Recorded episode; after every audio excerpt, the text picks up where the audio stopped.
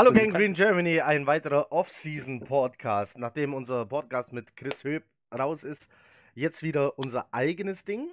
Es ist weiterhin Off-Season und wir haben euch nach euren Fragen äh, gefragt. Es kamen auch viele und wir haben tatsächlich vor, alle zu schaffen. Wirklich alle. Und es sind mehr als ich dachte. Ich zähle hier irgendwas mit an die 20 Kommentare, weiß nicht, wie viele Fragen daraus resultieren. Aber ähm, es waren ein paar ein bisschen überfleißig, haben gleich mehrere rausgehauen. ähm, ja. Bevor wir da einsteigen, lasst uns kurz von Rostock erzählen, damit die Leute wissen, was sie verpasst haben. So. Es gab einen Stammtisch Nordost, hieß das Ganze. Und äh, fand in Rostock statt. Wir waren Freitagabend bereits zu Besuch. Ein Mitglied der Gang Green Germany hat uns zu sich nach Hause zum Grillen eingeladen. Die Personenanzahl dafür war optimal. Toni, vielen Dank an dieser Stelle für Speis, Trank, Gastfreundschaft, Organisation und vieles mehr. Und von hier aus einen herzlichen Glückwunsch zur Wahl. Das stimmt, das stimmt. Ähm, was ist jetzt Stadtvertreter, heißt das da in. Stadtvertreter in Bützow hat als das erste Mal angetreten und hat da gleich die Macht übernommen. Ja, die ähm, Unabhängigkeit steht kurz bevor. Ich habe auch ganz viele Zettel abgegeben. so. Meinst du, die zählen jetzt nochmal nach? Nee. Sorry, Toni. So, nein, war ganz toll. Samstag ging es dann in, ins Ostseestadion. Äh, die Rostock Griffins gegen die Hannover Spartans. Tolle Atmosphäre, tolles Spiel. Dreieinhalbtausend Menschen im Ostseestadion für ein GFL 2-Spiel. Es war sehr cool. Wir hatten jede Menge Spaß. Abends dann noch kurz um die Häuser gezogen. Sonntag dann großer Abreisetag. Ähm, hat auf jeden Fall Spaß gemacht. Wer bei sowas mal dabei sein will, Gang Green Germany, die Facebook-Gruppe. Da reingehen, auf Veranstaltungen klicken und gucken, was drin steht. Es gibt schon äh, Pläne für das nächste im Norden. Ich weiß gar nicht, ob ich da äh, schon viel drüber verlieren darf, aber es könnte sein, dass im September man schon wieder in nördlichen Gefilden unterwegs ist, äh, einfach so durch eine Stadt bummelt, ein Bierchen trinkt, über Football quatscht, sich kennenlernt, sich trifft. Also Veranstaltungen im Auge behalten. Was es noch Bremer nicht. Ecke wird das. Ja. Was also das noch, ist die Bremer Ecke dann, ja. was es noch nicht gab. Einen Stammtisch Süd, wer einen organisieren will. Sehr gerne. Stammtisch Ost, Stammtisch West gab es auch noch nicht.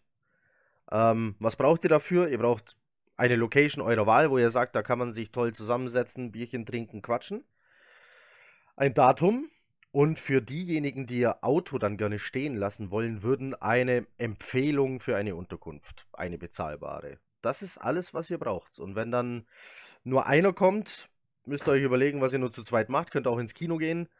Wenn, wenn mehr als zwei kommen, wird es doch schon ein ganz netter Abend. Wenn, Also das, ich sag mal so, bei dieser Gruppe ist das eigentlich garantiert, dass hier, dass das mehr als zwei werden. denke ich auch. Also, ähm, Aus vor dem allem- Süden. Vor allem, äh, ich glaube, äh, bei, bei einer Umfrage, woher die Jets-Fans kommen innerhalb der Gang Green Germany-Gruppe, war NRW ganz vorne. Ich dachte immer, es seien äh, so im Norden, so die Bundesländer, aber es ist tatsächlich der tiefste Westen, der da ganz weit vorne vertreten war, auf Platz 1 am Ende. Ja, und trotzdem, aber trotzdem kriegen die nichts geschissen dann, ne? Ich weiß nicht, ob das, äh, ob das daran liegt, dass sie nur zusammenkommen, wenn sie sich verkleiden alle, oder? Ich weiß nicht. Das, das Pass, wäre pass mal auf. das wär aber, da, das wär aber ein geiles Treffen. Was meinst du, CSD oder was? Ja, so ein Rosenmontag in Düsseldorf. Ja, Weiberfasnacht. Weiberfasnacht musste gehen. So. Ähm, das war's von Rostock. Haben wir sonst noch irgendwelche News? Irgendwas, was wir sofort erzählen müssen? Roster Moves gab's keine seit gestern. Glückwunsch an Freddy. Glückwunsch Genau. an Freddy, bestandene Prüfung. Herzlich willkommen im Berufsleben. Haha. äh, so. Ach ja, Freddy ist ab heute Apotheker offiziell und damit auch das erste Mitglied im Festausschuss der Gang in Germany. Weil er besser in das Zeug rankommt und so. Ja, Freddy, willkommen im Partykomitee. Nein, herzlichen Glückwunsch. So, für diejenigen, ähm, die, die das hier jetzt zum ersten Mal sehen, man sieht schon die Gangrene Germany, ähm, da haben sich äh, Freundschaften gebildet, äh, Bande wurden geschlossen. Deswegen das dumme Gequatsche äh, über Leute, als würde man sie schon ewig kennen. Äh, das Gefühl hat man nämlich tatsächlich inzwischen, wenn man auf so ein Treffen kommt. Trotzdem, wenn ihr noch nie bei einem Treffen wart, äh, scheut euch nicht, wir nehmen jeden herzlich auf. Und sind Oh, eigentlich sogar froh. Breaking News. Breaking News. Breaking, Breaking News, Breaking News. Äh, der ehemalige Browns General Manager Phil Savage Geht zu den Texans. geht zu den Jets. Als äh, Staff-Mitglied von Joe Douglas. Also als. Die Rolle ähm, ist noch unklar, Nachricht von Ian Rappaport. Ähm, ja, So, ballerst du das gleich auf die News-Seite? Ähm, warten, bis wir hier fertig sind, dann sind es keine Breaking News mehr, dann sind es nur noch News. Ja, aber ich denke, er ist jetzt ja nicht der General Manager, sondern ist nur Teil des Front Office. Ähm, ich sag mal, wie viele Jets-Fans letztes Jahr kannten Brian Heimerdinger? Wen? Ich denke, als Breaking News reicht es vielleicht nicht ganz aus, aber es ist auf jeden Fall ein interessantes äh, Signing, weil er schließlich schon mal General Manager war, jetzt in den Staff kommt. Naja, nur, dass ihr es schon wisst, Phil Savage, geiler Name, ist jetzt äh, im Front Office. Die Rolle ist noch unklar. Nachricht von Ian Rappaport. Also, Schon wieder, schon wieder jemanden, der in Kontakt steht zu Adam Gaze oder stand, mal äh, zusammengearbeitet das hat. habe ich jetzt hier noch nicht rausgelesen, aber ist natürlich gut möglich, ne? Ist eine Frage, Aber die nachher noch kommt. Ich würde sagen, wir fangen bei Facebook an mit den Fragen und Ja, kämpfen uns machen da von oben nach unten durch. Shalom Long, spricht man das so aus? Ich habe keine Ahnung. Robert. Das Robert, eine der wichtigsten Fragen. Welcher Running Back soll hinter Bell stehen? Also wer wird zwei, wer wird drei, wer wird vier? Möchte jemand freiwillig anfangen? Äh, ich kann. Was blitzt eigentlich bei Knut da die ganze Zeit? Fotografierst du dich die ganze Zeit selber? Ist da irgendwo eine Kamera mit Selbstauslöser? Ja, mach ich dauernd. Was, wieso, was blitzen hier? Keine Ahnung. Dann liegt's äh, an meinem Laptop. Nee, an Ja. der Kamera sehe ich es bei mir, ist es auch. Achso, Nee, okay. Das sieht so aus, als würdest du irgendwie gerade so bei großer Filmpremiere. so. Ja, vielleicht stehst du da gerade unten ohne und machst da irgendwelche. Das, das schon, ja, ist auch warm Achso, hier. okay. Posen werden überbewertet in dieser Gruppe. So, komm, Felix. Running Back 2, 3 und 4. Was glaubst du? Was ich glaube, ich glaube, zwei wird äh, Eli werden. Ähm, ich kann mir nicht vorstellen, dass sie ihn äh, cutten. Ähm, drei könnte ich mir vorstellen, äh, dass es Montgomery macht. Einfach weil er auch als Receiver eingesetzt werden kann. Und vier würde ich tippen, dass Paul nochmal ein Jahr bei uns bleibt und dass man versucht, Ken in Practice Squad noch ein Jahr zu behalten. Weil er, glaube ich, als Runner nicht so viel mitbringt wie die anderen, unsichere Hände hat und ähm, ja, sich wenn über das Return Game ja, qualifizieren könnte und glaube ich der einzige ist, der Practice Squad äh, available ist, oder? Also so, das wäre auf jeden Fall meine, meine Reihenfolge hinter Bell. Ich versuche jetzt was furchtbar Kluges zu sagen. So, ich glaube nicht, dass wir hinter Bell eine feste Reihenfolge haben werden, sondern dass Adam Gaze sich anguckt, was erfordert die Situation und dann jedes Mal einen anderen aufs Feld schickt. Also mit Le'Veon Bell hast du ja erstmal einen, der jedes Down spielen kann. Der kann fangen, der kann laufen, der kann blocken, der findet seine Lücken selber, wenn die O-Line keine hinbekommt. Also kannst du den eigentlich bei Dritter und Zwölf genauso aufs Feld stellen wie bei Dritter und Eins. Aber irgendwann wird die Sache natürlich durchschaubar. So, was wird er also tun? Irgendwann denkt er sich, ich stelle jetzt den Montgomery aufs Feld, der kann nämlich beides. Der ist äh, gelernter Wide Receiver, wurde aus Not umgeschult zum Running Back in Green Bay. Der kann also beides. Damit kannst du den Gegner zur Verzweiflung treiben. Vor allem, wenn du einen Bell und einen Montgomery auf einmal gleichzeitig ins Backfield stellst, weil dann wissen die gar nicht mehr, was los ist. Ähm, bei Dritter und Eins kannst du immer noch Bilal Paul aufs Feld schicken und sagen, nimm den Kopf runter und tank dich da durch. Das gleiche funktioniert mit Elijah McGuire, der vielleicht nicht die Zahlen geliefert hat, die er hätte liefern sollen, aber bei so gut wie jedem Lauf immer noch ein Yard mehr rausgeholt hat, als es eigentlich gewesen wäre. Weil er dann doch noch so sich ein bisschen vorwärts geschoben hat. Also ich glaube, wir erleben da keine festgelegte Reihenfolge von Running Back 2, 3, 4, sondern situationsbedingt wird da ganz bunt durchgemischt. Kann mir auch vorstellen, dass bei einem First Down auch mal ein Trenton Cannon auf dem Feld steht, der mit seiner Geschwindigkeit bei einem Wheel-Spielzug, also bei einem bei einer Laufroute, bei der der ähm, Running Back den langen Pass bekommt, weil den Speed dafür hat er einfach eingesetzt werden kann, genauso wie bei Outside Runs, wo es einfach darum geht, möglichst schnell weit nach außen zu kommen, um die ganze Line zum Laufen. So, Glaubst du, wir halten fünf Running Backs im Roster? nein. Aber so sieht es momentan aus. Das Ding ist ja, am aktiven, äh, am Spieltag sind ja auch nur 46 Mann, die aktiv sein Ja. können. Also, Also da kannst du auf jeden Fall äh, rotieren. Diese 46-Mann-Regel war ja auch der Grund, warum Burnett, äh, Wide Receiver Burnett letzte Saison weniger gespielt hat, als ich ihn gern gesehen hätte. Der fiel dann immer noch äh, am letzten Tag diesen Entscheidungen zum Opfer, dass man hier und da ein Backup mehr brauchte und er dafür wegbleiben musste. Aber das ist so meine Idee. Festgelegte Reihenfolge Running Back 2, 3, 4, nein. Wenn überhaupt 4.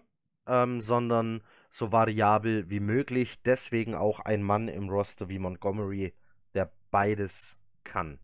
So. Ich habe genug gequatscht. Knut. Mhm. Ja, also äh, ich würde an der 2 würde ich persönlich gerne McQuire sehen, weil der mir letztes Jahr gut gefallen hat.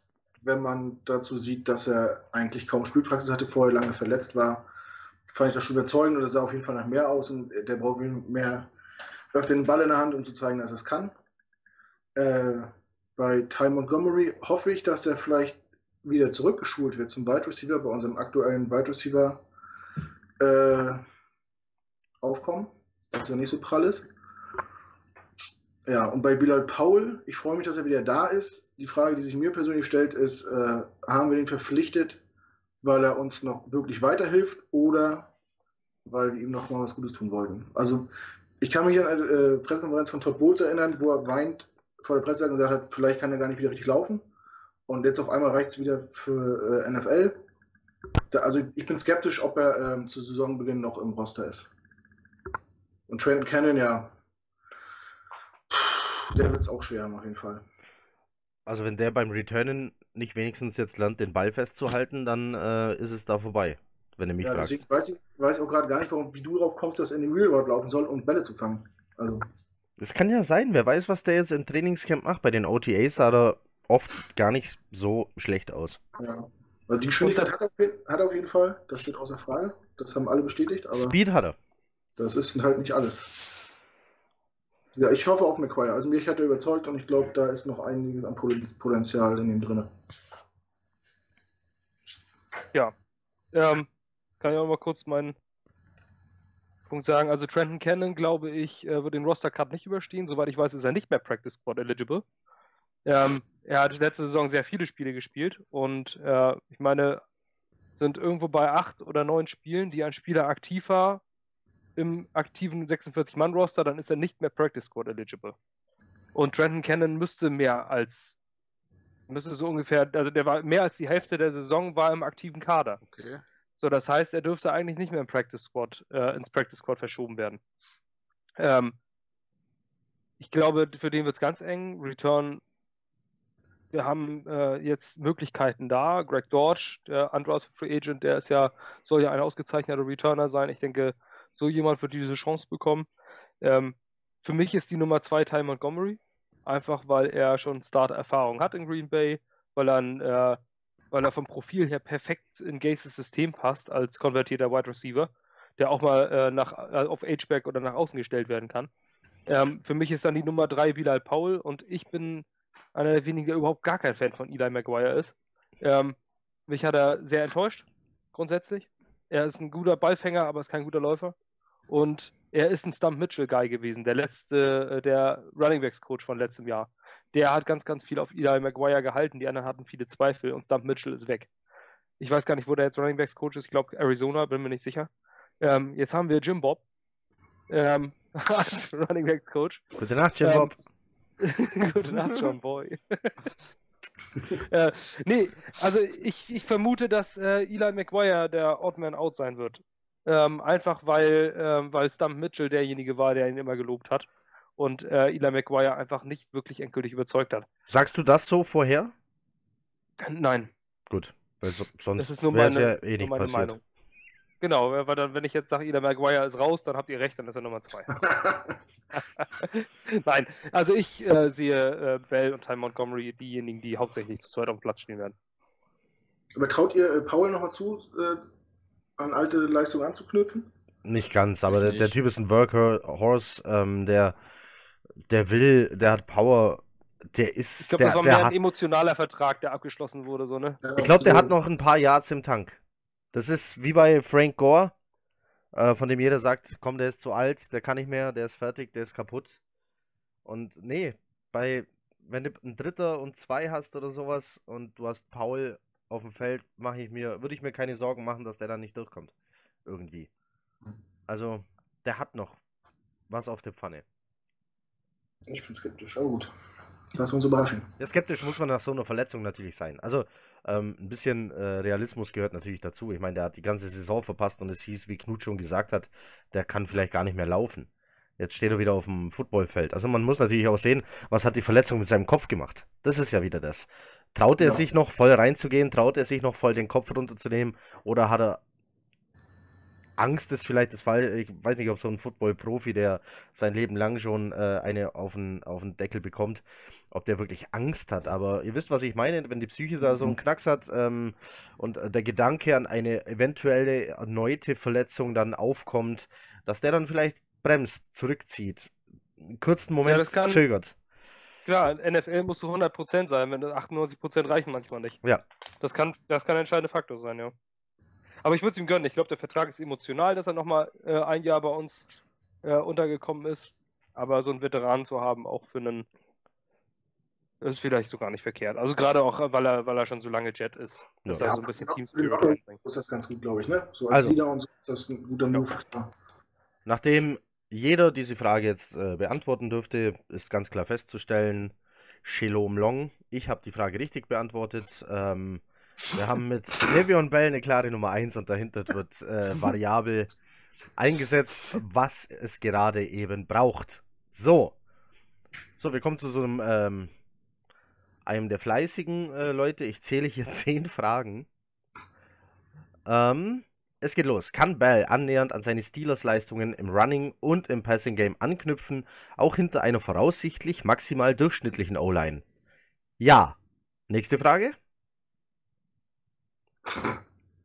Achso, Ich sag nein. ähm, okay. Nein, ich, Ich glaube, ich denke, Also, der, ich denke, Okay, okay, wir sind uns nicht einig. Entschuldigung, ich dachte, wir sind uns einig. Knut, warum nein? Der, der hat die, Frage, die Antwort schon selbst beantwortet, weil die O-Line halt nicht äh, an die der Steelers ranreicht und ich glaube nicht, dass äh, Bell im ersten Jahr daran anknüpfen kann, aber äh, mittelfristig denke ich, dass er das schon zeigen kann. Wenn wir natürlich ihm eine Line geben, mit der er besser arbeiten kann. Also nächste Saison auf jeden Fall wird er nicht die, Zahl, die Zahlen aufrufen. Also ich ich glaube sag, generell, dass er das nicht nochmal wird. Mit, und das mit der Begründung, also es kommt auch an, wie man es misst, vielleicht im Schnitt, also dass man sagt pro Carry oder pro Reception schon. Aber ich glaube, dass er zwar auch Leadback bleiben wird im Workhouse, aber trotzdem, dass er prozentual weniger Touches kriegt als äh, zu der Zeit in, bei den Steelers, weil Gaze, glaube ich, einfach häufiger einem anderen Running Back den Ball in die Hand geben wird und deswegen einfach die Produktion so oder so etwas leiden wird. Im Vergleich zur Steelers-Zeit. ja, also Ja, ähm, ich sag, ich sehe es ähnlich, weil äh, seine, seine Touches waren schon extrem hoch bei den Steelers. Also die haben wirklich äh, komplett seine Gesundheit mehr oder weniger ignoriert und haben, haben ihn ständig auf den Platz geschickt. Daran vielleicht, aber ich glaube, unsere Offensive Line wird auch immer schlechter geredet, als sie eigentlich ist.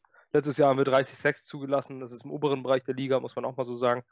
Ähm, was das Run-Game angeht, ja, aber wir hatten jetzt auch nicht die konstantesten Running Backs. Also ich denke, dass unsere Offensive Line generell schlechter gemacht wird, als sie eigentlich ist. Aber das wird sehr gerne so getan. Äh, die Offensive Line ist wie der Torwart im Fußball, da wird gerne schwarze, Peter gesucht, ohne dass man es wirklich begründen kann. Ähm, aber ich denke auch, dass äh, die Offensive Line nicht unbedingt hundertprozentig alles ist, wie es äh, für andere Running Backs ist. Wie es damals für einen, äh, wie hieß er dann noch, bei der, diese eine ausgezeichnete Saison bei den Ravens hatte. Egal. Nach Ray Rice war das einer. Ähm, auf jeden Fall ist er danach untergegangen. Justin Forsett, genau.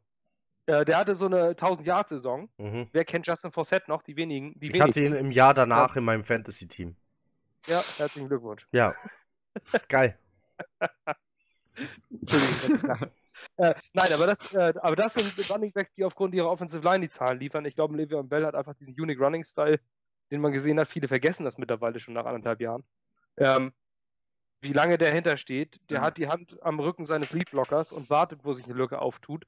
Ähm, ich glaube, der ist unheimlich, der lässt eine, im, im Gegensatz, dass andere Offensive Lines Running Backs gut aussehen lassen, glaube ich, dass ein Le'Veon Bell ein Spieler ist, der eine Offensive Line gut aussehen lässt, mit seiner Art und Weise zu spielen. Ähm, kommt er an die Zahlen ran? Nein. Kommt er nah dran, würde ich sagen, ja. Also ich glaube, Felix hat da einen ganz wichtigen Punkt gesagt, indem er gesagt hat, dass Adam Gaze den Ball auf jeden Fall mehr streuen wird, als es äh, eine Steelers Offense getan hat. Die haben Le'Veon Bell über 30 Mal den Ball gegeben pro Spiel. Äh, den genauen Schnitt habe ich nicht im Kopf, das war jetzt so dahergesagt, aber ich glaube, er ist tatsächlich ziemlich hoch. Ähm, ich glaube, er kam auch schon mal auf seine 50 Touches in einem Spiel. Ähm, das wird er bei den Jets nicht erreichen. Und dann die gleichen Jahrzahlen zu erreichen, ist natürlich schwer. Ähm, Yards per Carry, ich glaube, er kann das, weil er einfach ein Running Back ist, der nicht so abhängig ist von einer guten O-Line wie andere Running Backs. So, weil er zu den Typen gehört, die da überdurchschnittlich sind. Ähm, das ist aber schlecht, das kannst du schlecht bewerten, weil er immer eine, hinter einer relativ guten O-Line gespielt hat. Ich weiß nicht, wie er mit. Die hatten auch schon Verletzungspech. Vielleicht waren die gar nicht so toll. Vielleicht war es aber, an, aber. aber an Connor und ein Samuels haben dahinter auch gut gelaufen, muss man dazu jetzt auch sagen. Ja, und ein Big Ben lag auch schon viermal auf der Nase im Spiel. Also. Mm. Ja. Man kann nur hoffen, dass die Jets sich nicht so oft einsetzen wie die Steelers, dass er äh, nicht so verschlissen wird. Und ja, dann mal die ganze Saison fit bleibt, ja. Genau. Und dann kann ich auch auf die Stats verzichten, wenn er in den wichtigen Momenten da ist. Ja, absolut. Was er auch schon selber gesagt hat im Interview, ne? Dass es ihm gar nicht darauf ankommt, jetzt äh, die fetten Zahlen zu haben, sondern er hat genug Touches gehabt, wenn sie das Spiel gewinnen. Ja. ja. Er strahlt ja auch äh, Gefahr aus, wenn er nur auf dem Platz steht. Du musst ja nicht mal Ball geben. Also, du, das stimmt. Ja schon die Abwehr zum Grübeln, wenn der neben dem Quarterback steht. Ja, der zieht automatisch äh, Aufmerksamkeit ja. auf sich. Und es wird auf jeden Fall einen Linebacker geben, der sagt, oh, wenn der Ball auf dem Feld ist, den lasse ich nicht aus den Augen. Sondern hast du da schon einen in der Verteidigung, der beschäftigt ist. Und das Schöne ist ja auch, dass Bell aus ausgezeichneter Blocker ist, ne? Ja. ja. Das kommt ja auch noch dazu. Also er kann den Lauf antäuschen, über Play-Action oder sowas und dann ziehst du gleich einen aus der Mitte raus, der sofort äh, bei der Play-Action auf Bell geht und äh, wenn er dann sieht, scheiße, der hat gar nicht den Ball, dann ist Bell immer noch super in der Lage, denjenigen volle Granate wegzublocken. Das, äh, ja, das hilft, ist schon sehr, sehr gut für unser offensives Spiel, was wir da, wir in Lippe und Bell haben. Auf jeden Fall. Also, um die Frage zu beantworten nochmal, im Running- und Passing-Game anknüpfen, voraussichtlich maximal durchschnittliche O-Line. Also, anknüpfen in Yards per Carry, ja. Insgesamt Yards, nein. Also so eine 1000 Rushing Yards plus 1000 Receiving Yards, glaube ich nicht. Dann hätte der wieder so oft den Ball, ähm, dass ihn kein anderer hätte. Ja, wie McCaffrey letztes Jahr. Aber ich, ähm, wenn, also wenn man die Frage wörtlich nimmt, geht es ja nicht um Zahlen, sondern um Leistung, an die Steelers Leistung anknüpfen und da würde ich sagen, ich sag ja. ja. Ist halt die Frage, wie man Leistung definiert, aber dann. Ja, Genau, er war ja nicht lange ja. verletzt oder sowas und er ist immer noch, also ein Talent geht ja nicht einfach weg.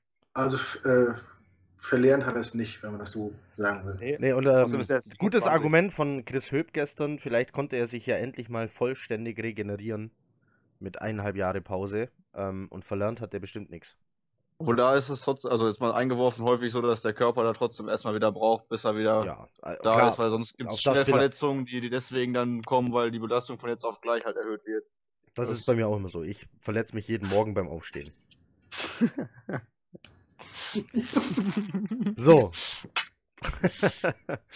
Ho Frage hoffentlich ähm, ausreichend beantwortet. Warum wird das neue Offense-Scheme von Gaze für Sam Darnold so viel besser sein als das, was letztes Jahr gespielt wurde? Wird Dazu es das? frage ich erstmal, welches Offensive Scheme? letztes Jahr. Wird es das? So, ähm, wir hatten letztes Jahr ein furchtbares. Also, auf dem Papier sollte es eine West Coast Offense sein. In Wahrheit waren es Screenpässe und Inside Runs bei Third Downs. Es war eine Katastrophe letztes Jahr. Es kann nur besser werden. Nicht nur für Sam Darnold, sondern für das ganze Team. Ähm, ob das Scheme, das sich Adam Gaze vorstellt, für Sam Darnold jetzt so toll ist, das weiß ich nicht. Ich glaube, das weiß niemand, bis wir es sehen. Ähm, ich glaube, man sagt ja Adam Gaze nach, er sei so ein Quarterback-Flüsterer, der aus jedem Quarterback die beste Leistung herausholen kann. Ähm, ich denke, da muss man unterscheiden. Was ist, was ist das Scheme und was ist, was Adam Gaze einem Quarterback beibringen kann, wie er ihn vorwärts bringen kann? Also, ich glaube, Adam Gaze kann Sam Darnold weiterbringen. Und ich hoffe, er schafft es, das Offense-Spielsystem so zu kreieren, dass sich Sam Darnold in einer maximalen Wohlfühlzone befindet. Und somit auch die bestmögliche Leistung hervorrufen kann. Ich Basti. finde, das ist. Ja, ich finde, das ist eine Frage für Felix, weil der, du hast, Felix, du hast gerade Adam Gaze bisschen beleuchtet und bist mehr so der Offensive Guy. Du ja, ich glaube, ich glaube schon, dass es äh, Donald hilft. Also, ähm, wie ich es im Artikel auch geschrieben habe, Gaze geht halt mehr auf Checkdowns. Also er ist halt jetzt nicht wirklich so für äh, ja, das riskante Downfield-Game, sondern guckt, dass er den Ball möglichst, also den Ball halten kann, keine Turnover, äh, möglichst die Uhr im Griff haben, nutzt dabei auch viel die Außenlinie, was dann halt häufig mit Corner Routes, Out Routes oder Comeback Routes an der Außenlinie hergeht oder über einen Sl äh, Slot, dann Slants, die sich relativ weit nach außen noch entwickeln. Ähm, was er im letzten Jahr häufiger gemacht hat, war ein Jet Sweep, also der, zum Beispiel der Receiver kommt, bevor der Snap gespielt wird, von der Seite reingelaufen hinter der Line her und bekommt dann eventuell den Ball zugespielt vom äh, Quarterback beziehungsweise übergeben. Das ist alles ein bisschen mehr Bewegung, viel Play-Action, Read-Options, solche Sachen, alles halt variabler als so wie wir das letztes oder letzte Saison gesehen haben. Was nicht schwierig ist, aber er hat halt eher das Kurz- und Mittelpassspiel als Ziel. Und ähm, ja, geht halt mehr auf den Checkdown, um den Ball länger zu haben und damit die Uhr auch zu kontrollieren. Deswegen ähm, Breaking News. Wir haben ein Gangrene Germany Tattoo. What the fuck? Alex? Jemand hat sich äh, das Gangrene Germany Logo, das manche von euch von T-Shirts kennen, auf die, es sieht nach Wade aus, tätowieren lassen. Was der schafft. Weißt du wer? Alex. Ja, sag ich doch. Das ist. Schafft es nicht, aber zum Tätowierer. Jetzt ist er im Podcast mit dabei. Jetzt ist er im Podcast äh, mit dabei, aber will er nicht. Er muss nur sein Bein ins Bild halten, das reicht dann. So, Alex ist äh, unser Instagram-Beauftragte. Ich hoffe, er haut das Bild selbst raus, sonst äh, muss ich das tun. Oh ja. Gott. Entschuldigung, Felix, ich habe dich unterbrochen, aber das äh, musste ich gleich Ja, äh, kein Problem. ähm, wo war ich? Genau, ähm, damit geht aber dann auch einher, wenn man sich die Quarterback-Statistik anguckt dass dadurch, dass es halt mehr diese sicheren, kürzeren Pässe sind, Quarterbacks bei ihm häufig äh, ja die höchsten Completion Percentages ihrer Karriere haben, aber dabei nicht unbedingt immer die massiven Yards auflegen. Das, äh, das fällt schon ein bisschen auf. Äh, auch in seiner Zeit, als er jetzt zum Beispiel bei den Dolphins war, Tannehill immer hoch abgeschlossen, was Percentage angeht, aber hat sich nie exorbitant verbessert, was äh, Yards per Game anging. Also das sind so Sachen, die man halt damit berücksichtigen muss. Es wird jetzt kein Feuerwerk werden unbedingt, wie das in, was vielleicht auch am Quarterback liegt, wie das in äh, Kansas zum Beispiel der Fall ist. Sowas sollte man nicht erwarten, sondern eher, ja, das, er, er beschreibt es selbst so, ich tue das, was nötig ist, um zu gewinnen. Um das mal runterzubrechen. Das würde mir gefallen. Ja, Gewinnen, ist, Gewinnen ist super. Ist ja, er hat ja auch letztes Jahr, ist er mit, äh, bis drei Spieltage vor Ende, war mit einer Dolphins-Mannschaft, die, glaube ich, vom Talent her nicht viel mit den Playoffs hätte zu tun haben dürfen, ernsthaft im Playoff-Rennen noch dabei. Ja. ja, er hat ja schon, hat ja auch schon mal gesagt, äh, dass er ähm, Statistiken für, für Siege geopfert hat. Und das hat man ja definitiv ja. gemerkt. Wenn man sich die Statistiken der Dolphins Offense anguckt, wundert man sich, wie konnten die denn sieben Spiele gewinnen? Ja. Was übrigens auch selbst äh, eine interessante Statistik ist, wo, wo wir jetzt gerade über Gaze sprechen und über Running Backs. Äh, J.R. Jai ist ja damals relativ überraschend getradet worden zu den äh, Eagles. Ja. Als er sich gerade im Prinzip als Leadback äh, ja, bewiesen hatte. Nachdem der getradet worden ist und dann ein Komitee eingesetzt worden ist, hat äh, Miami über die restliche Spielzeit fünf Punkte pro Spiel mehr gemacht. Also, um das mal noch mit einzuwerfen, dass äh, das durchaus auch von Vorteil sein kann, wenn, der, mehrere wenn der, wenn, wenn der Bell tradet, äh, meine Heugabel und meine Fackel steht bereit. Das wollte ich damit nicht sagen, aber dass es jetzt nicht äh, unbedingt dramatisch wäre, wenn Bell wirklich nicht so viele Touches bekommt wie bei den Steelers, falls da draußen Leute sich darüber jetzt trotzdem Gedanken machen, weil wir vielleicht den besten Running Back der Liga haben und warum sprechen die jetzt im Podcast darüber, dem weniger den Ball zu geben. Äh, das muss nichts Schlechtes bedeuten. Nee, und Bell ist ja, wie er selber schon gesagt hat, damit einverstanden. Knut, du noch was zum Offense-Scheme von Adam Gaze? Nicht spielen. Ja, ja, wenn er, wenn es ihm darauf ankommt, Spiele zu gewinnen und dafür alles zu tun, dann ist mir auch relativ egal, ob wir 17 Punkte machen oder 37. Ist nur so. Und ich glaube, äh, wenn wir wirklich diese Offense spielen mit, den, mit diesen kurzen Pässen, wo man be bewusst auf diese Highlight oder Big Plays verzichtet, ist das, glaube ich, ein guter Weg. Ein Sandano, der eher immer noch in Entwicklung ist, bringt es, glaube ich, mehr, wenn er eine hohe Completion Percentage hat, für den Kopf, für Selbstbewusstsein, einfach für die Entwicklung, als wenn man ihn immer dazu bringt, die langen Dinge rauszuhauen, äh, seine Fehlerquote zu erhöhen dadurch. Also, also ich äh, mag die West Coast Offense sehr gerne. Und ich denke, äh, das passt auch von unserem Personal her äh, auch am besten. Die Wide Receiver haben wir dazu. Wir haben einen guten Tight End, der das kann. Äh, auch die, äh, die Running Backs passen da gut rein in das System. Robbie ja. Anderson hat ja letzte Saison, als er dann selber gemerkt hat, er muss sich anpassen, gezeigt, dass er das kann. Der kann mehr der als nur schnell geradeaus laufen. Der fängt zwar im freien Feld den Ball immer auf den Knien, weil er Angst hat, dass er sonst weggemacht wird, aber. Na gut, der ist. Äh, der ist würde ich auch so machen, wenn ich so aussehen würde. Der Klar. hat die Statur von dem Strohhalm. Ja. Also, da würde ich schon auch so fangen. Ja, das ist auch verständlich. So, ich wollte das nicht kritisieren. Hoffentlich auch diese Frage ausführlich beantwortet. Nächste Frage. Kann Trumaine Johnson erstarken als klarer Cornerback 1, wie er es schon mal war im Laufe seiner Karriere? Und wer wird sich als Cornerback 2 etablieren? Erster Teil der Frage, ja. Unter Greg Williams kann er das. Denn genau unter dem wurde er das. Zwei, ist mir egal, sind alles Pfeifen. Ähm. Nein, komm, Defense, Basti fängt an.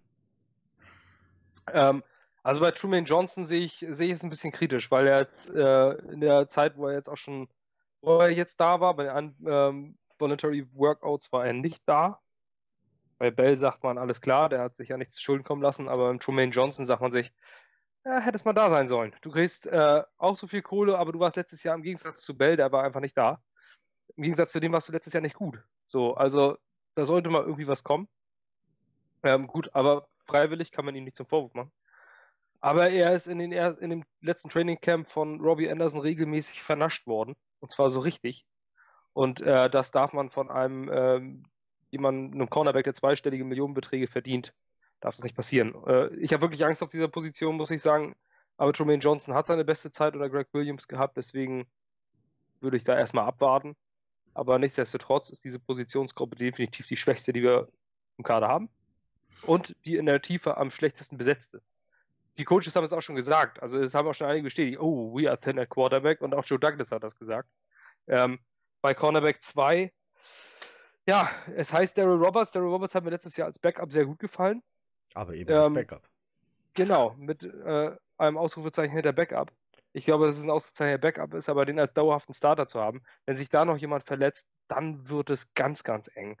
Weil außer einem äh, Bones Jones, Derek Jones, den wir ähm, noch im Roster haben als Backup, ist da nicht viel. Wir haben Brian Poole als Slot Corner. Dahinter einen Perry Nickerson, der letztes Jahr äh, zwar Rookie war, aber wenn er auf dem Platz war, was anderes außer Penalties nicht verursacht hat. Eine geile Interception nicht gegeben worden ist. ja, natürlich, also er hat mit Sicherheit das Talent und äh, du kannst da jemand nach einer schwachen Rookie-Saison gerade als Defensive Back in der NFL nicht abschreiben. Aber äh, er ist halt ein Slot-Corner. Und ähm, wir haben Outside-Corner, haben wir eigentlich nur einen Starter, der, sein, der das aber noch nicht bewiesen hat letztes Jahr und jede Menge Backups. So, das ist, das ist scheiße. Und äh, ich glaube, dass, äh, ich glaube, das gehört zu der Frage, ob man mit einem Trade nach, nachbessern sollte, in meinen Augen ja. Ich würde für Corner sogar einen äh, Pick abgeben, ähm, zur Not sogar Zweit- oder Drittrunden-Pick. Da kommen wir aber nachher noch zu, weil diese Frage kommt auch noch. Ähm, ja, aber es steht ja in direkter Verbindung. Warum nicht gleich beantworten und wir genau, können nachher sagen, das haben wir mitbeantwortet. Ich sehe das nämlich wie du. Äh, dir fehlt es an Tiefe, dir fehlt es an wirklich starken Leuten und Jermaine Johnson muss es noch zeigen, dass er dieser starke Mann ist. Äh, unter Greg Williams war er das. Ich vertraue Greg Williams und wenn es ein Greg Williams nicht schafft, Romaine Johnson wieder auf das Level zu heben, das er schon mal hatte, dann schafft es keiner und du kannst den in die Wüste schicken. Ja. Ähm, Arizona. Dann, zum Beispiel. ähm, und ähm, dann gibst du lieber einen zweiten, Drittrunden-Pick auf und holst dir dafür deinen anderen Shutdown-Cornerback. Und was dann auf der anderen Seite passiert oder ähm, im Slot, ähm, ist eine andere Geschichte. Ähm, dieser Pool, ich mag den, ähm, hab mir den, nachdem man ihn geholt hat, äh, näher angeguckt und denke, das ist eine solide Verpflichtung, der kann da bleiben. Einzig und allein dieser Cornerback 2, der macht mir wirklich Sorgen. Also da muss was passieren. Ähm, Gerüchte gab es mal um Darius Slay von den Detroit Lions, ähm, würde ich sehr begrüßen. Ähm, überragender Typ, würde ich sofort holen. Das wäre, das wäre alles und dem, für den würde ich auch mindestens einen Second Round Pick abgeben. Ja, ähm, ich muss aber sagen, mein, mein Gespür für was ist welcher Spieler wert, welcher Draft Pick ist, äh, vollkommen durcheinander. Schon seit einiger Zeit. Schon seit wir Henry Anderson bekommen haben während dem Draft für einen Sechstrunden-Pick war es, glaube ich, wenn nicht sogar Siebtrunden-Pick. Siebte meine ich sogar. War siebte. So, dafür hast du einen Henry Anderson bekommen. Ähm, wir haben für einen Sechstrunden-Pick äh, den, einen der besten Guards, also O-Liner der Liga bekommen mit Osemeli. Ähm, das ist so, es hängt natürlich von viel ab. Wie alt ist der Spieler? Wie lange hat er noch Vertrag? Was kann der? Wie tief äh, ist diese Positionsgruppe in dem Team, aus dem er kommt? Können die den abgeben? Haben die da jemanden äh, sowieso schon dafür im eigenen Kader, dass die den auch billig abgeben können? Oder ist das ihr einziger Mann, den sie haben? Dann wird der natürlich entsprechend teuer. Also, vielleicht bekommst du deinen soliden Cornerback 2 auch für den Viert- oder Fünftrunden-Pick. Und in dieser passstarken Liga brauchst du Defensive Backs. Du brauchst eine Secondary, die steht. Und da, das muss dir einen Drittrunden-Pick vielleicht sogar mehr wert sein. Und wenn es weniger, wenn, es weniger ist, dann tust Seattle. Seattle hat damit eine ganze Ära geschaffen. Ja. Seattle hat damit äh, jahrelang die Liga dominiert mit einer ähm, dominanten, mit einem dominanten Defensive Backfield. Es ist wirklich sehr, sehr wichtig. Darius Slay, das, das Ding ist, ich wäre, ich wäre hoch begeistert, wenn wir den bekommen. Der ist 28 und äh, einer der besten Corner der Liga, ohne jeden Zweifel. Ähm, hat vor zwei Jahren acht Interceptions gefangen. Muss er auch erstmal schaffen. War die letzten Jahre immer im Pro Bowl, All Pro. Ähm, aber ich frage mich, ob ein Joe Douglas so früh im Job schon einen hohen Pick für einen Spieler ausgeben wird. Daran wird er dann nämlich lange bemessen. Und ja. wenn das in die Hose geht, also ich glaube, dass man Darius Slay vielleicht sogar für einen Drittrunden-Pick kriegen würde, weil der Payday ansteht. Er möchte jetzt in Detroit das äh, Camp skippen. Er will nicht hingehen. Ähm, es kann sein, dass die Lions sagen, alles klar, wir geben dich dann ab. Und wir wissen bei Antonio Brown, wie das, äh, wie die Ver Verzweiflung dann ähm, den Preis drückt. Wenn dir, ähm, wenn niemand sagt, die meisten sagen, oh Gott, das will ein Payday, wie willst, dem musst du jetzt auch deine Dimension von einem, von einem Chris Harris bezahlen. Ähm, puh, und ob du auch zwei zweistellig Millionen verdienende Cornerbacks da stehen haben willst, das ist auch noch die nächste Frage. Ähm, es wäre, ich würde es schön finden, aber ich sehe es leider nicht, dass es so kommt, auch wenn ich es mir wünschen würde. Aus genannten Gründen. Ich glaube, dass wir so in die Saison gehen und wir tatsächlich irgendwo aufs Waiver Wire abwarten und uns irgendwo noch so einen zweiklassigen äh, Corner holen, der irgendwo rausfliegt. Ähm, ich habe ein bisschen Schiss um unsere, Defense, unser Defensive Backfield. Das ist das, was mir die meisten Sorgen macht. Ja, weil Joe Douglas ist, man könnte sagen, Berufsscout. Ähm, der hat kaum was anderes gemacht. Äh, bisher, seit er in äh, Front Offices, Offices oder davor rumsitzt. Wer weiß, was passiert am Cut Day. Wer weiß, welche Spieler da noch über die Klinge springen und wen er schon auf der Liste hat, den er haben will. Ähm, wenn man sieht, was in Philadelphia für ein Team entstanden ist, mit Typen, die woanders nicht viel gerissen haben, dann kann das mit sein Verdienst sein und dann bin ich da natürlich äh, gute Dinge, dass er das bei uns auch macht. Also die beiden Cornerbacks, die er da jetzt verpflichtet hat, von denen erwarte ich nicht, dass die ähm, die nächsten Darrell Reeves werden. Aber ich glaube, der hat eine Liste, wenn er da so keinen bekommt, aber er bekommt jemanden für einen niedrigen Pick ich glaube, dann macht er das. Ähm, lieber steht dein, dein Backfield? Oder was meinst du, Knut? Ja, ich hoffe natürlich auch, dass äh, Truman Johnson und der Greg Williams äh, wieder eingenordet wird, würde ich mal sagen. Auch was er sich Ende letzter Saison erlaubt hat, war irgendwie teamkameradschaftlich nicht, äh, nicht die feine englische Art. Ne? Hat er nicht die letzten auch Trainingseinheiten verpasst. Beim Meeting nicht da gewesen und disziplinarisch sitzen bleiben. Aus dem Roster sogar gestrichen und so eine Sachen. Ja. Und hatte so ein bisschen Twitter-Beef mit Jamal Adams oder so. Ja. Ähm, ja, ich hoffe, dass, dass der sich mal bewusst wird, was der da verdient und dass er dafür auch abliefern muss. Vielleicht, liegt's, vielleicht kann Greg Williams da wirklich was machen, keine Ahnung. Wäre schön. Ansonsten war das ein ganz schöner Reinfall. Und ich hoffe auch, dass Quarterback, äh, Cornerback Nummer 2 aktuell noch nicht unter Vertrag steht. Ich weiß, ist Mo Kleborn noch available? Ja. Ja. Da hoffe ich, auf diese Nachricht hoffe ich jeden Tag. Dass man sagt, komm, wir holen ihn zurück, er kennt sich hier aus. Er ist besser als alles andere, was wir zurzeit haben. Das wäre für mich ein sinnvoller Move. Ich, ich hoffe, dass da irgendwie im Hintergrund schon irgendwelche Gespräche stattgefunden haben oder irgendwas. Ich halte das für wahrscheinlich. Ähm, dass, Ja, dass, man, da, dass man sagt, komm, bevor wir gar keinen holen, holen wir Mo zurück.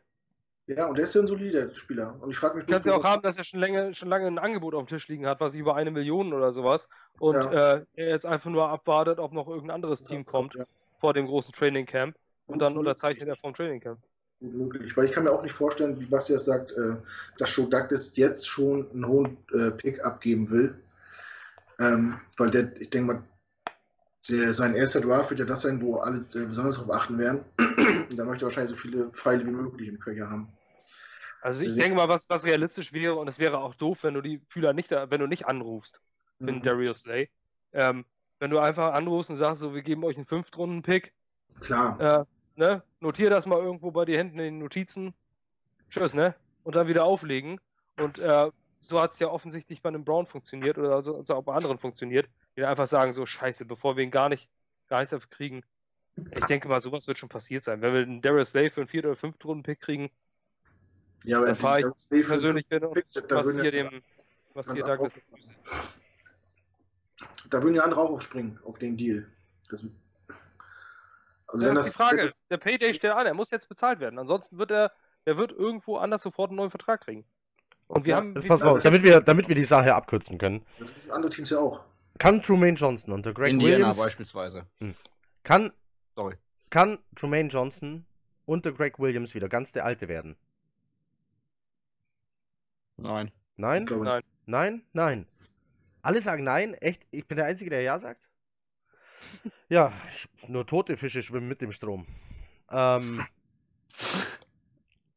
also ich, Ich glaube, ich- Johnson ist 2020 kein New York Jet mehr. ich glaube, äh, Greg Williams macht das. So. Aber kann ja trotzdem sein, dass er 2020 kein Jet mehr ist.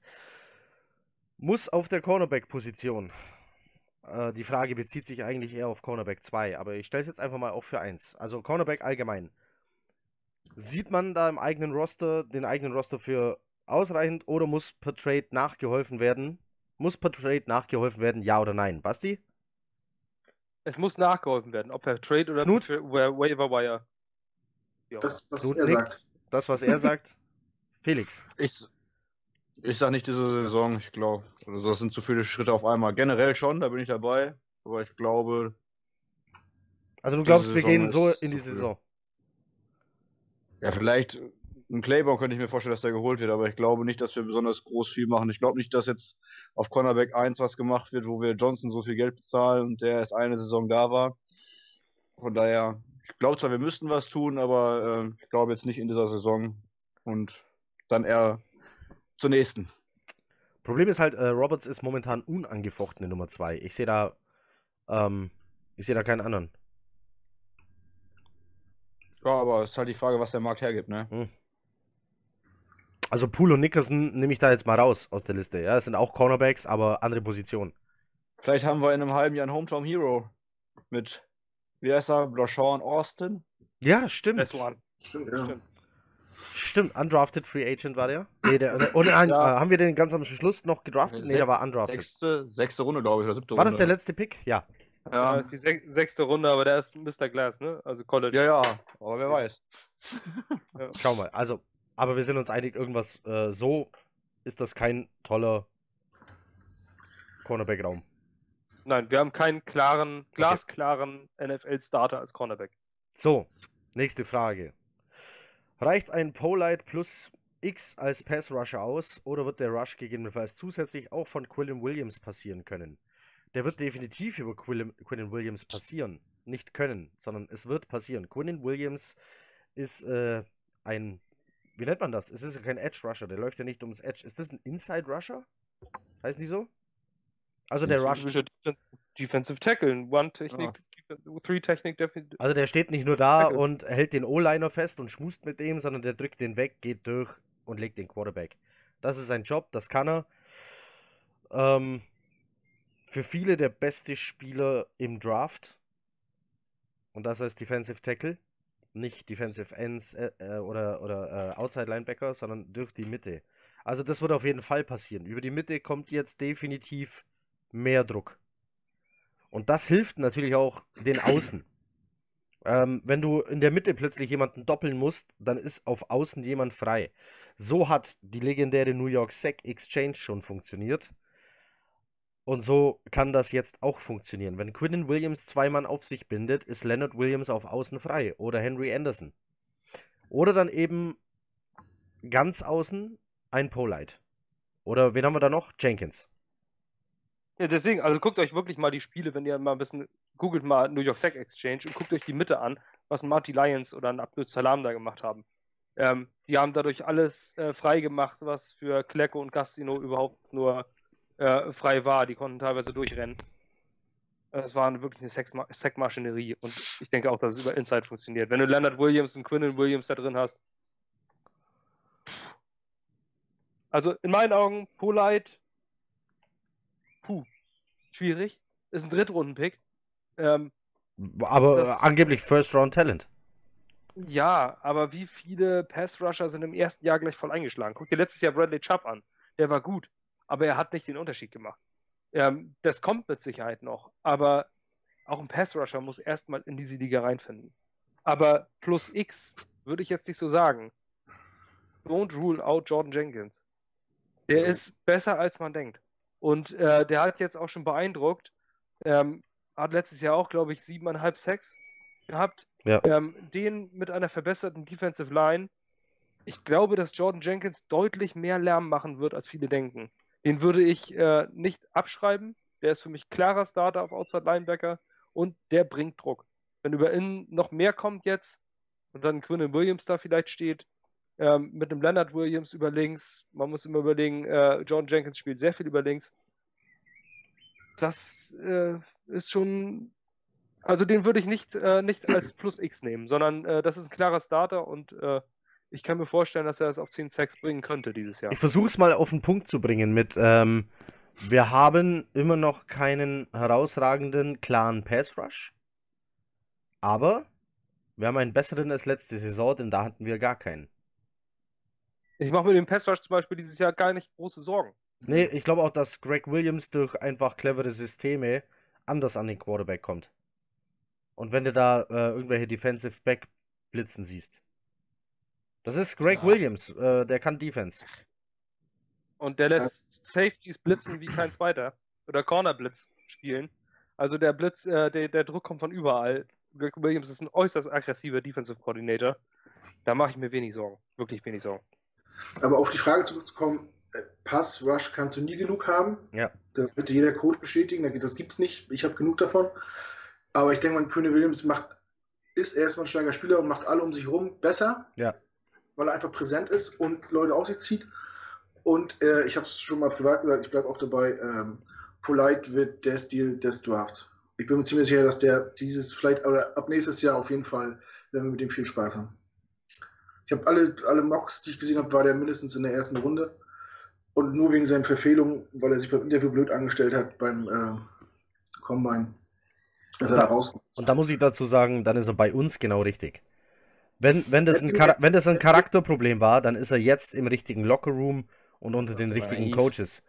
Ähm, wenn dann, äh, wenn das ein ähm, Ausrutscher eines kleinen, kleinen dummen Jungen war, dann ist er bei Adam Gaze unter dem richtigen Coach. Also, Vor allem, vielleicht ist es auch so ein Wachrütteln. Äh, vielleicht hat er auch gedacht, die erste Runde ist für ihn safe. Ich kann hier machen, was ich will. Jetzt, er, jetzt hat er einen Haufen Kohle verloren, weil er vielleicht ein paar Faxen gemacht hat. So, jetzt ist er sich vielleicht bewusst, dass das so nicht funktioniert in dem Business. Hoffe ich. Und, aber ich bleib, für mich ist das, kann das der Stil des Drafts werden. Mit, mit dem wir lange Spaß haben werden. Hoffe ich. Ja, das Potenzial ist da. ja. Also, Pass Rush vorhanden. Felix, willst du noch Ja. was dazu sagen oder mache ich nächste Frage? Nur, dass äh, Polite ein bisschen naiv war, aber Ja. nicht äh, irgendwie äh, ganz große Fehler gemacht hat und dass äh, Pass Rush ja generell nicht ausschließlich von einem Outside Linebacker abhängig ist. Wird, wird Robbie über die komplette Saison klare Wide Receiver 1 Zahlen liefern können? Also konstant oder wieder ein Auf und Ab? Boah.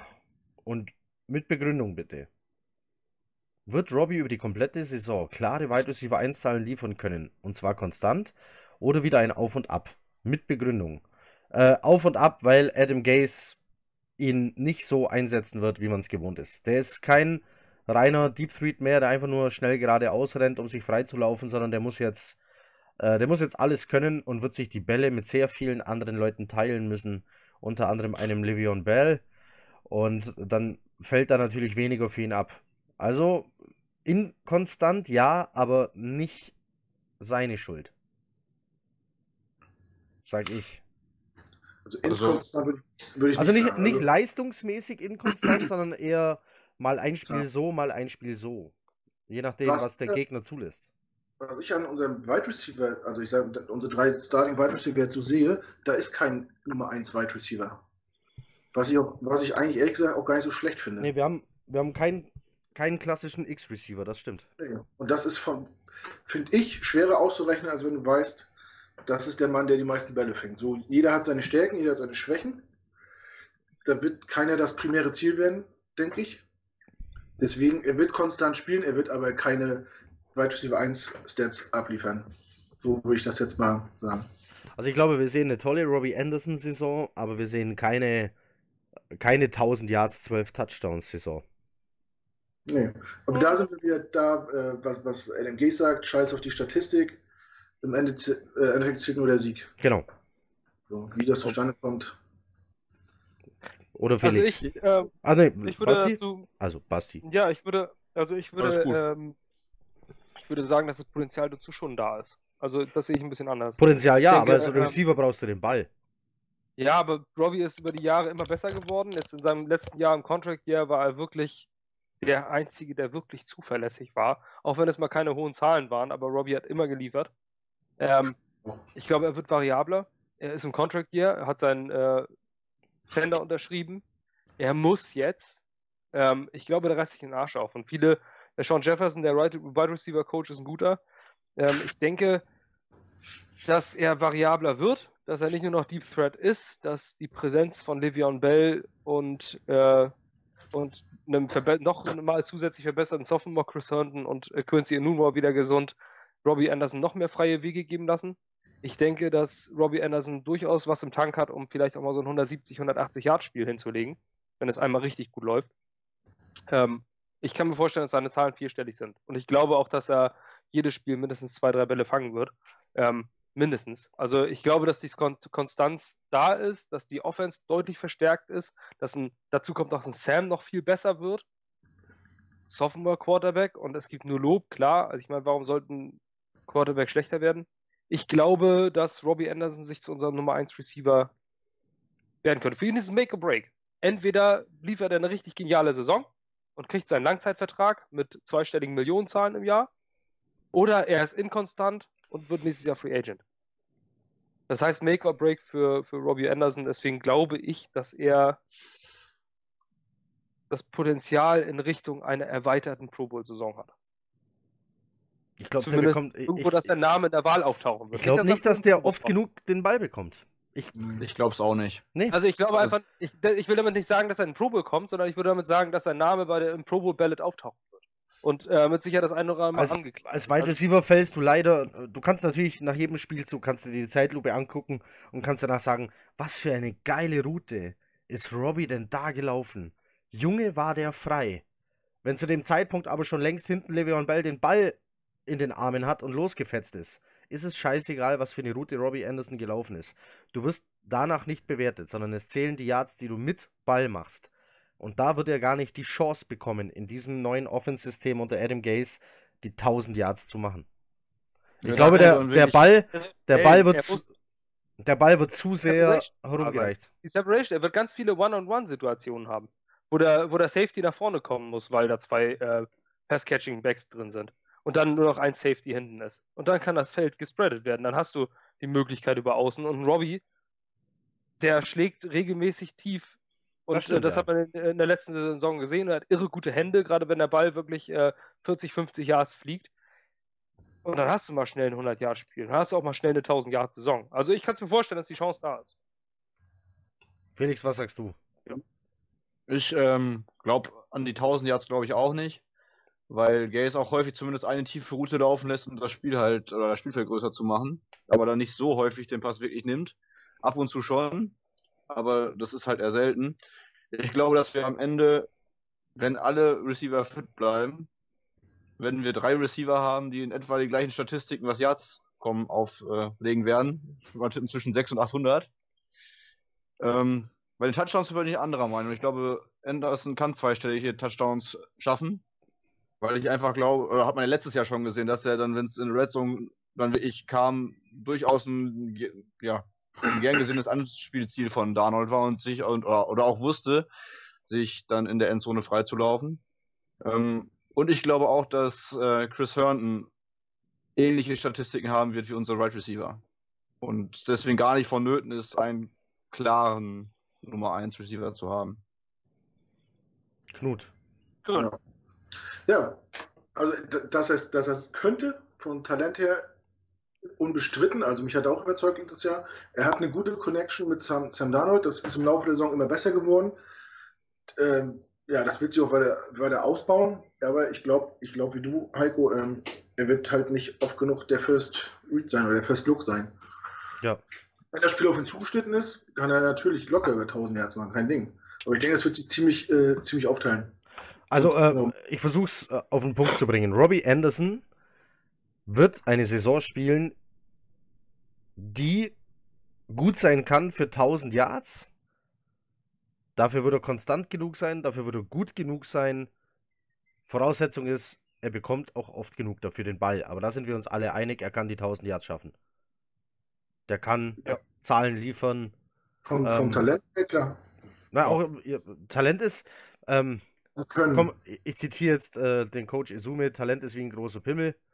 Ähm, bringt dir nichts, wenn, wenn er nicht hart Kennst ist. du, dich- kennst du dich mit beiden nicht aus, ne? Ich habe da ein Buch drüber geschrieben. Ähm, Weiß, weiß nicht. ja. Über große Pimmel, die nicht hart werden? nein, Oh, ach, lass gut sein. Wir, wollen- okay. wir schweifen vom Thema ab. Ich Ja. wollte gerade sagen, Freddy ist äh, jetzt Apotheker, ne? Wenn Ja. er nicht hart wird, dann. Dann rufe ich Freddy an. Gehen wir ein